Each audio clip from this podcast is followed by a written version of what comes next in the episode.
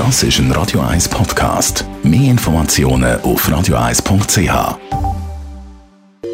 Radio 1 Hautnöch.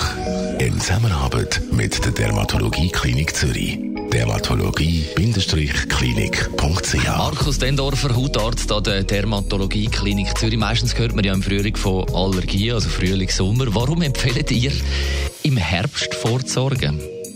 Ja, es ist natürlich so, dass die Menschen mit Heuschnupfen ihre Beschwerden im Frühling und im Sommer haben. Da macht es auch Sinn zu behandeln. Aber im Winter und im Herbst muss man Testungen machen, um dann eben speziellere Therapien zu wählen, um das Immunsystem zu modifizieren. Man redet von der Sensibilisierung. Was ist das? Die Sensibilisierung ist im Prinzip vergleichbar mit einer Impfung. Man bietet dem Immunsystem Allergene an und das Immunsystem macht dann eine andere Immunantwort, die den Patienten dann nicht krank macht. Das ist also eine ursächlichere Behandlung der Allergie. Wir sind heute in der Rubrik Hautnähe und reden über Allergien. Darum abschließend die Frage, was, was hat Haut mit dem zu tun?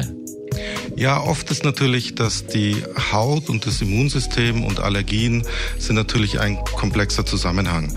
Und gerade bei Menschen mit ähm, Heuschnupfen besteht auch die genetische Veranlagung zu äh, Neurodermitis und auch diese Erkrankung kann man durch diese Behandlung sehr positiv beeinflussen. Besten Dank, Markus Stendorfer, Hautarzt an der Dermatologie Klinik Zürich.